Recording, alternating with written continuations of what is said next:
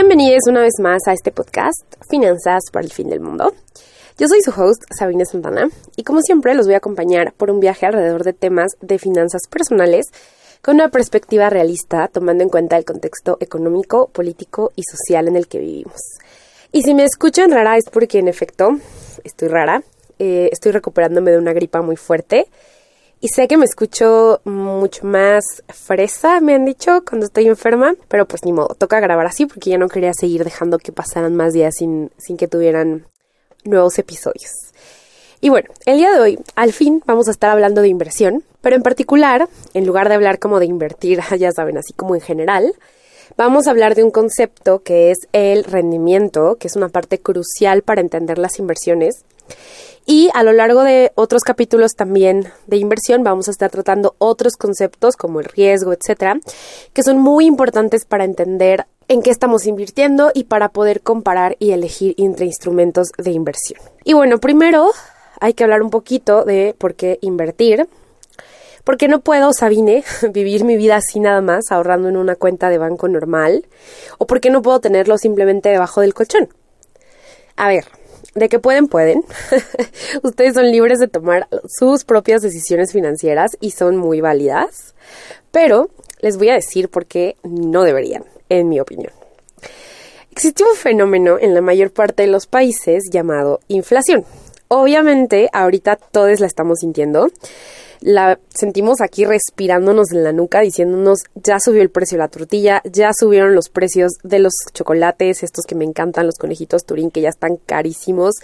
Y así todos los días hemos estado viviendo el horror del aumento de precios. Hay toda una explicación económica detrás de esta subida de precios que no me voy a echar ahorita porque no es el lugar y porque además me da mucha flojera. Pero bueno, de qué sucede, sucede. El fenómeno de la inflación es algo con lo que hemos convivido siempre, algunos países en mayor medida que otros. Por ejemplo, en Europa este año pegaron el grito al cielo porque alcanzaron tasas del 3 o 4% de inflación anual, Mientras que en México ya estábamos acostumbrados a estar más o menos en el rango de estas tasas de inflación de entre el 3 y el 4. O hay otros países como Argentina en el que pobrecitos han experimentado una inflación muy alta durante gran parte de su historia reciente. Pero a ver, si esto pasa en todos lados y le pasa a todo el mundo y pasa todo el tiempo, ¿por qué es un problema? Pues miren, en épocas de inflación controlada, a lo mejor uno no siente el trancazo del aumento de precios, porque este aumento se tarda más en ser tangible, ya que año con año y mes con mes el aumento es poco. Sin embargo, esto no quiere decir que porque no la sientas no existe. Ahora sí que aquí no aplica el ojos que no ven, corazón que no siente. A pesar de que el aumento de precios sea poco cada año, después de varios años el aumento de precios pues ya va a ser significativo. ¿Y qué implicación tiene esto para nuestros ahorros? Pues implica que pierden valor. Aunque la inflación anual sea poquita, si tú tienes mil pesos hoy, dentro de 10 años, esos mil pesos te van a alcanzar para comprar menos que lo que te hubieran alcanzado para comprar hoy. Esto se ve reflejado en comentarios que hacemos con nuestros amigos, en internet, en memes, cosas que dicen, no, pues es que fui a la tienda a comprarme unos churrumais y antes costaban 3 pesos y ahora cuestan 10. Y pues eso mismo que pasa con las papitas y los dulces de la tiendita, pasa con todos los productos y servicios que consumimos. Obviamente que este aumento de precios es diferenciado de producto en producto. Por ejemplo, históricamente el precio de los alimentos suele ser muy volátil y es de las cosas que más aumentan cuando hay inflación general mientras que el precio de la ropa es mucho más estable. Y estas diferencias entre qué tanto aumenta el precio de ciertos productos da pie a otro fenómeno bien interesante y al mismo tiempo bien trágico. Lo que sucede es que la inflación, al menos en México, tiende a afectar a las familias de menor ingreso mucho más que a las que ganan más dinero. Y esto sucede no solo porque al tener ingresos bajos, pues ya cualquier incremento en precios se siente más grave, sino porque de hecho los productos que más compran las familias de menor ingreso, que suelen ser los alimentos, son los que sufren mayores aumentos en precio. Ya sabiendo todo esto que les acabo de contar, espero que la respuesta a la pregunta ¿por qué es importante invertir? se vuelva más clara. Hay que invertir porque nuestro dinero pierde valor con el paso del tiempo. A ver, también invertimos para generar rendimientos que logren superar el aumento en precios, porque pues ya es como una ganancia extra. Pero eso, al menos para mí, es una razón que viene después de la principal, que es al menos conservar el valor de nuestro dinero. Así que podríamos resumirlo en que hay que invertir para preservar el valor de nuestros ahorros y en segundo plano, para intentar generar ganancias que superen la inflación. Y yo sé que mucha gente sí entiende o al menos intuye la importancia de invertir. Y aún así le tiene pavor a las inversiones porque perciben el mercado financiero como un mundo desconocido, complicado y medio aterrador. Y yo entiendo que esto sea así porque el mismo sector financiero no nos la pone fácil. Los bancos, las casas de bolsa, los asesores utilizan lenguajes complicados para presentarnos sus productos o en los contratos que firmamos. Y como dice el dicho, uno le teme a lo que no entiende, pero para eso estamos aquí, para intentar entender mejor. Así que el primer concepto del que vamos a platicar en esta serie sobre inversión es el rendimiento. Cuando uno piensa en invertir, esto es lo primero en lo que pensamos, ¿verdad? ¿Cuánto voy a ganar con esta inversión? Y pues eso básicamente es el rendimiento, el cambio de valor que va a tener nuestro dinero. Podemos tener rendimientos positivos, y eso es lo que todos buscamos, pero también podemos tener pérdidas. Estas pérdidas o ganancias pueden ser temporales o permanentes. ¿A qué me refiero?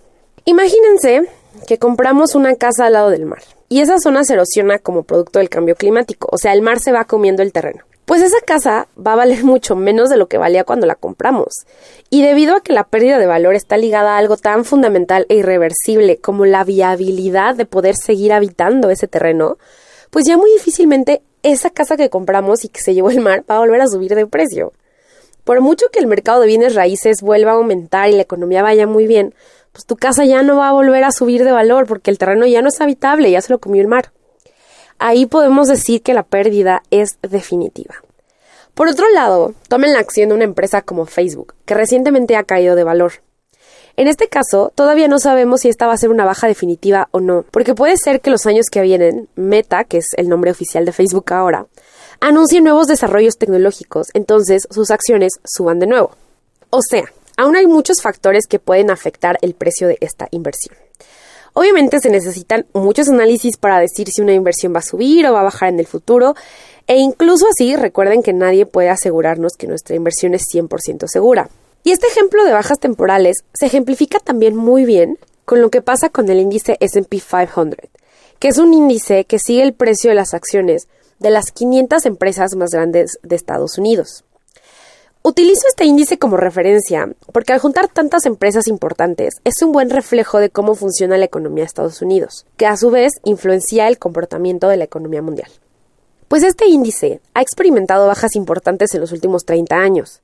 Bajó muchísimo durante la crisis del 2008, obviamente, bajó de nuevo durante la crisis de la pandemia y justo ahora está experimentando otra vez caídas importantes. De verdad, yo me levanto, yo tengo invertido ahí mi dinero, parte de mi dinero, y veo unas pérdidas de dos dígitos y digo, bendito sea Dios. Sin embargo, en cada ocasión en la que ha caído, el índice no solo ha recuperado su valor, sino que ha seguido creciendo. A pesar de los ires y venires, este índice hoy vale 28 veces más de lo que valía en 1982. Por lo que podemos concluir que estas bajas tienen la probabilidad de ser más bien temporales y no permanentes. Por supuesto que un día pueden ser permanentes, por supuesto que me estoy arriesgando a invertir en ello, porque pues la vida es un riesgo, todo es un riesgo, especialmente en inversiones, pero podemos ahí decir, ok, ha habido bajas, ha habido caídas importantes cuando la crisis em, en general se vuelve algo importante en Estados Unidos o en el mundo, sí, pero estas caídas han venido acompañadas de una posterior recuperación. Por supuesto, en inversiones, el desempeño pasado de una inversión no es un reflejo de lo que va a suceder en el futuro. Y de ahí viene también la máxima de decir que rendimientos pasados no garantizan rendimientos futuros. Esto es uno de los principios más importantes a la hora de invertir. Por supuesto que ver cómo se ha comportado un instrumento financiero o un activo en el que queramos meter nuestro dinero en el pasado, pues es uno de los elementos que vamos a tener que tomar en cuenta para tomar nuestras decisiones. Pero solo es eso, uno de los varios factores que hay que tomar en cuenta. Y créanme que esto tiene gran importancia, especialmente cuando nada más hablamos de periodos cortos de tiempo. ¿A qué me refiero? Miren, en la crisis de la burbuja tecnológica del 2000, muchas personas perdieron grandes cantidades de sus ahorros porque invirtieron casi todo lo que tenían en empresas que tenían algo que ver con Internet, porque en los últimos años habían tenido grandes rendimientos, o sea, los años anteriores al año 2000. Y pues esto era verdad, tenían grandes rendimientos. Y siguió siendo verdad por un tiempo, 1998, 99, y cuando llegó en el año 2000 reventó una burbuja. Porque pues esto era una burbuja de especulación, que se refiere a cuando un activo o una inversión se vende por más de lo que realmente vale. Aquí me voy a detener a explicarles un poquito más este concepto de burbuja de especulación. No sé si han visto Shark Tank, pero ahí lo ilustran muy bien. Si tu empresa tiene un local y dos meses de ventas, pues no puedes querer que valga miles de millones de pesos. Y así, todas las empresas tienen una evaluación que refleja más o menos el tamaño que tienen, lo que venden, el potencial que le ven a futuro los inversionistas. Pero muchas veces los mercados financieros no funcionan como deberían o como se supone que deberían. Y una empresa que en realidad no tiene futuro vale mucho en la bolsa. A este tipo de valoraciones exageradas que no se basan en el verdadero valor de una empresa, se les llama burbujas de especulación y tarde o temprano explotan. Entonces, regresando al punto, las personas que por los años 2000 decidieron invertir en esas empresas cometieron dos errores. El primero, no diversificar adecuadamente, porque la mayoría, si no es que la totalidad de su dinero estaba invertida en un puñado de empresas del sector de tecnología y servicios relacionados con el Internet. Y en segundo lugar, pues confiaron en que los altos rendimientos que se observaron durante la década de los 90 iban a seguir en el futuro. Lo que podemos hacer es diversificar en nuestro portafolio de inversión para protegernos mejor del riesgo y cuando podamos observar el desempeño de ese activo en el que queremos invertir, pero por un periodo largo de tiempo. Y por un periodo largo de tiempo me refiero a mínimo unos 10 años. Aún así, insisto en decirles que nada es seguro, pero pues la vida en general es así. Y esto me lleva al tercer elemento fundamental que hay que entender para poder invertir adecuadamente, que es el riesgo. Cuando hablamos de riesgo, al mismo tiempo estamos hablando de rendimiento y vamos a tener un episodio más detallado, más específico acerca del riesgo, de los distintos perfiles de riesgo, de qué tipo de riesgo deberías tomar según tu edad, etcétera, etcétera. Pero ahorita lo que les quiero hablar es de dónde viene realmente el rendimiento y cuál es su relación con el riesgo. A mí esto me lo explicaron desde semestres muy tempranos en la carrera, en mis primeras clases de macroeconomía, de una manera muy sencilla. Imaginan que tú le quieres prestar dinero a alguien, alguien llega y te dice, oye, préstame 10 pesos y tú dices, ok, eh, son 10 pesos, no pasa nada, ¿no? A lo mejor. Pero ¿qué pasa si alguien llega y te dice, oye, préstame 10 mil pesos? Vas a decir como, híjole, sí quisiera ayudarte, pero eh, pues esos 10 mil pesos pasan dos cosas. La primera es que yo no sé si tú me lo vas a pagar o no me lo vas a pagar. Y la segunda cosa que pasa es, si yo te los presto y tú me los devuelves, si es que me los devuelves, ¿verdad? En, no sé, seis meses, pues durante esos seis meses que yo no tenga esos diez mil pesos porque te los presté, yo no voy a poder utilizar esos diez mil pesos en otras cosas, no voy a poder invertirlo a lo mejor en lo que yo quiera, ¿no? En CETES o en acciones o lo que sea. Tampoco voy a poder gastármelo en comida, en ropa, en vacaciones son 10 mil pesos que yo ya no voy a tener que porque tú los vas a, tener, ¿no? Entonces, estas son las dos cosas que dan origen al rendimiento. El rendimiento es como un premium, como una recompensa que nos está pagando, en este ejemplo, una persona a la que le prestamos dinero, por uno, estar corriendo el riesgo de prestarle dinero, y dos, por el hecho de quitarnos ese dinero nosotros y no poder usarlo durante el tiempo que esa persona lo tenga. Entonces, cuando pensemos en un rendimiento es, me están pagando a mí por prestarles mi dinero. Y ahorita usé el ejemplo de una persona que nos pide prestado, pero cuando compramos bonos de gobierno se vuelve lo mismo, nada más que en ese caso digamos que la persona a la que le estamos prestando pues ya no es una persona, es el gobierno si nosotros compramos acciones de, una empresa o compramos o invertimos en deuda de una empresa, pues eh, en lugar de prestarle al gobierno a una persona, le estaríamos, digamos que, prestando nuestro dinero a una empresa, ¿no? Que vende acciones. Si invertimos en bienes raíces, pues el ejemplo sigue siendo el mismo, le estamos prestando ese dinero a la fibra que se encargue de construir y rentar bienes raíces en México, por ejemplo. Entonces, esto en economía, lo que les decía de quitarte tu dinero y no poder ponerlo a trabajar en otro lugar o no poder comprarte cosas que tú quieres comprarte porque se lo prestaste a alguien, en la economía se llama costo de oportunidad. Entonces ese es uno de los elementos claves de por qué cuando nosotros invertimos o prestamos dinero se nos da una tasa de interés, es decir, un rendimiento, una ganancia porque estamos incurriendo en el costo de oportunidad de darles nuestro dinero en lugar de utilizarlo por otra cosa. Y el segundo componente, pues, es precisamente el riesgo. Y me quiero enfocar en esta parte un poquito más, en este episodio, en la parte del riesgo. A mayor riesgo, mayor rendimiento. ¿Por qué? Bueno, pues regresando a nuestro ejemplo eh, de yo le presto a una persona, no sé si me va a pagar, etcétera, pues esta persona me va a decir, mira, yo sé que prestarme 10 mil pesos es complicado porque pues es tu dinero, tienes miedo de perderlo, pero mira, yo te vengo a ofrecer aquí a eh, mis testigos de mi familia, mis amigos, de que yo soy súper buena pagando, soy súper responsable, tengo un trabajo estable, es más, tengo dos, tres tarjetas de crédito y las pago siempre puntual, no sé qué, ah, pues qué vas a pensar tú, ok, esta persona sí es probable que me vaya a pagar porque tiene los recursos para hacerlo, tiene el hábito de pago y tiene un historial crediticio a lo mejor con otra institución financiera que me señalan que sí es una persona que probablemente me va a pagar. Nunca es 100% seguro, pero es muy probable que me pague. Entonces yo voy a decir, ok, mira, sí te presto, pero fíjate que me vas a tener que pagar pues un interés con lo que yo te preste porque pues es mi dinero, yo te lo voy a prestar, ya sabes, y la otra persona va a decir, sí, está bien, entiendo que pues tú no vas a poder utilizar tu dinero, te pago un interés. ¿Qué te parece si te pago 5% al año. Y tú dices, bueno, va, me parece bien 5% porque es como si yo lo metiera pues en una inversión y es eh, 5% se me hace bien porque sé, estoy segura de que me vas a pagar, ¿no?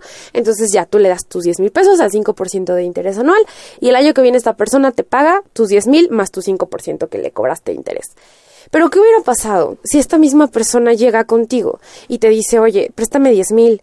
Y en lugar de presentarte así todo su historial crediticio súper responsable y que tiene un trabajo estable y que tiene como testigos que dicen que es súper responsable, en realidad es una persona que no tiene trabajo, eh, o que trabaja en la informalidad, ¿no? Que trabaja por su cuenta, que no tiene un salario estable, es una persona que a lo mejor no tiene eh, ahorros, es una persona que nunca ha tenido una tarjeta de crédito, nunca ha tenido ningún otro préstamo, pues tú qué vas a pensar? Vas a pensar, híjole, pues yo espero que me puedas pagar y yo quiero creer en ti, pero la verdad es que las pruebas que me estás dando pues no me están señalando ni me están dando a mí la seguridad de que me vas a pagar.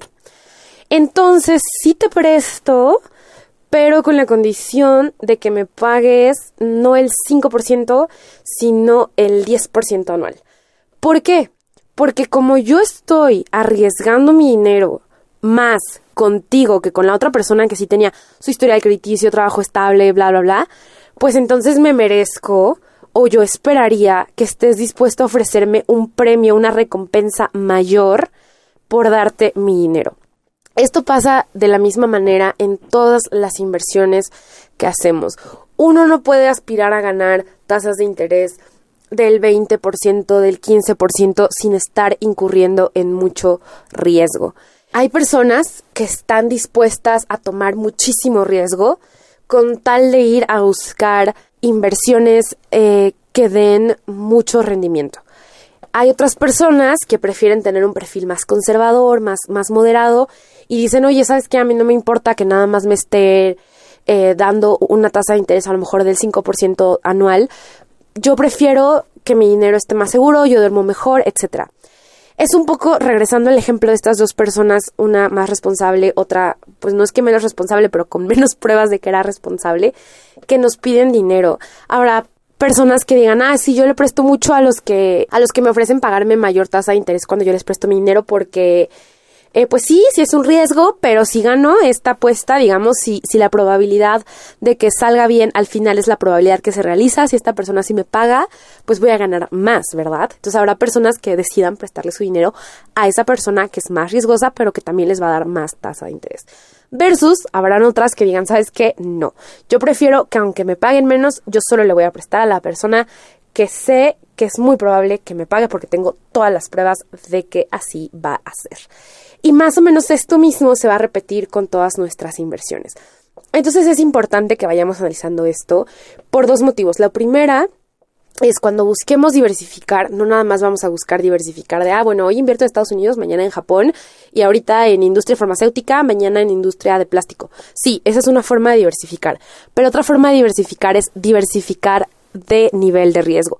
Habrá personas que eh, tengan 50% de sus inversiones en activos de alto riesgo y 50% en activos de bajo riesgo. Habrá personas que quieran, sabes que no, mejor 80% en activos de bajo riesgo y nada más 20% o 10% en activos de alto riesgo porque a mí me da miedo. Entonces también es importante que vayamos entendiendo esta relación entre riesgo-rendimiento para que de esa manera también vayamos eh, pudiendo diversificar nuestro portafolio.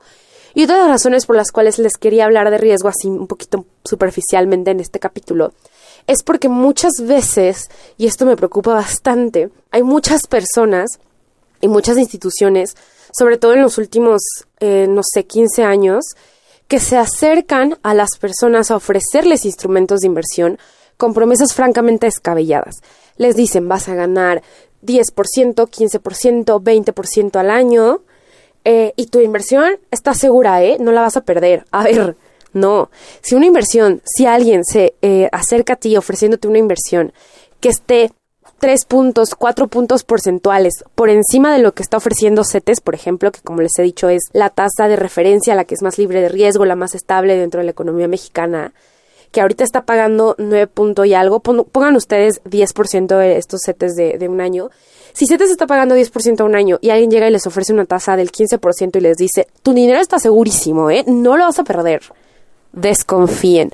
Desconfíen porque no es posible y no es verdad que alguien te pueda ofrecer una tasa de interés tan superior, digamos, a, la que te ofrece CETES y al mismo tiempo te diga que está segurísimo tu dinero, que estás casi, casi sin riesgo. Eso no es cierto. Sí te creo que alguien llega y te diga, oye, mira, yo tengo una inversión, es una apuesta, es este riesgosa, bla, bla, bla, de largo plazo, no sé qué. ¿Le entras o no le entras? Te ofrezco 15% de rendimiento. O eso es lo que tengo proyectado, 15% de rendimiento. Ah, va, ok, me estás explicando cuáles son los riesgos, me estás explicando cómo piensas mitigar los riesgos y yo ya voy a tomar mi decisión estando consciente de que esa tasa de interés que me estás ofreciendo pues viene acompañada de un riesgo alto. Pero desconfíen, desconfíen de quien llegue a ofrecerles ganancias altas con riesgos muy bajos. Y también es verdad de la otra manera, es decir, también desconfíen de los bancos, de las casas de bolsa, de las personas que lleguen con ustedes a ofrecerles rendimientos bajos con riesgos altos. Como ya lo hemos hablado, está este instrumento llamado CETES a 28 días, que tiene una tasa de 9 punto y algo por ciento ahorita, que es la tasa de referencia, el activo más o menos más seguro dentro de la economía mexicana. Y digo dentro de la economía mexicana porque hablando de una forma ya global, pues podríamos decir que la verdadera, el verdadero bono, digamos, que es más libre de riesgo, pues sería el bono de, de la Reserva Federal de Estados Unidos, pero, pero concentrémonos en la economía mexicana. Si yo pongo mi dinero en CETES y me van a pagar 9 punto y tantos eh, a 28 días o 10 punto y algo a un año, y es el gobierno mexicano, que es muy seguro que me va a volver a pagar mi dinero con la tasa de interés que me dijo que me iba a pagar, entonces, ¿por qué yo preferiría ir con fulano de tal que nadie lo conoce ni en su casa a prestarle mi dinero o a darle mi dinero para que lo invierta y me va a decir, ah, yo te pago 5% anual? Pues no, o sea, no, porque para empezar, ¿cómo es posible que tú, fulanito de tal, que se va a ir a invertir mi dinero en bienes raíces, en materia prima, en oro, en cripto, en forex, en lo que sea, me estás diciendo que me vas a pagar 5% cuando tu inversión implica más riesgo que invertir en bonos de gobierno y los bonos de gobierno me están pagando más. Entonces también funciona, digamos, de, de esta manera. No desconfíen de las personas que lleguen a decirles, oye, te voy a pagar menos de lo que te paga el gobierno y lo voy a invertir en algo más riesgoso de lo que lo invierte el gobierno o de lo que invertir en gobierno representa, ¿no? Entonces, siempre hagan este ejercicio un poco de, lógica, de sentido común, ejerciten esto cuando vean tasas de interés, cuando estén evaluando inversiones, etcétera, es cómo se compara esto con lo que me dan los activos seguros del gobierno hoy y pueden compararlo con la tasa de CETES si se trata de un producto nacional, pero también pueden compararlo con la tasa de los bonos del Tesoro de Estados Unidos cuando se trate de un activo más internacional, ¿no? Por ejemplo, este índice que les contaba el S&P 500, que es de las 500 empresas más grandes de Estados Unidos, su benchmark, o sea, su punto de comparación, pues no es el CETE de 28 días mexicano, es la tasa de interés del bono del tesoro allá en Estados Unidos. Ese, digamos, es el punto de comparación para decir, ah, pues qué, rendimiento está teniendo esta inversión comparado con, digamos, el activo más seguro de esa economía, que es el bono del tesoro de Estados Unidos. Entonces ejerciten su mente haciendo ese ejercicio cuando se les presente una oportunidad, decir, si esta tasa de interés es baja, entonces tienen que representar pues también un riesgo más bajo. Si es una tasa de interés alta, tienen que representar un riesgo más alto. Y quien les quiera vender las cosas al revés, tómenselo con muchísimo cuidado y con muchísima precaución y desconfíen. Desconfíen y duden, porque no funciona así el mundo financiero. Nada se gana en esta vida sin correr riesgos. Y bueno, eso fue todo por hoy. Espero que les haya sido útil y divertido. No olviden seguirme en redes. Les dejé los links aquí abajito en la descripción del podcast. Yo soy Sabine Santana y los espero la próxima semana para otro capítulo de Finanzas para el fin del mundo.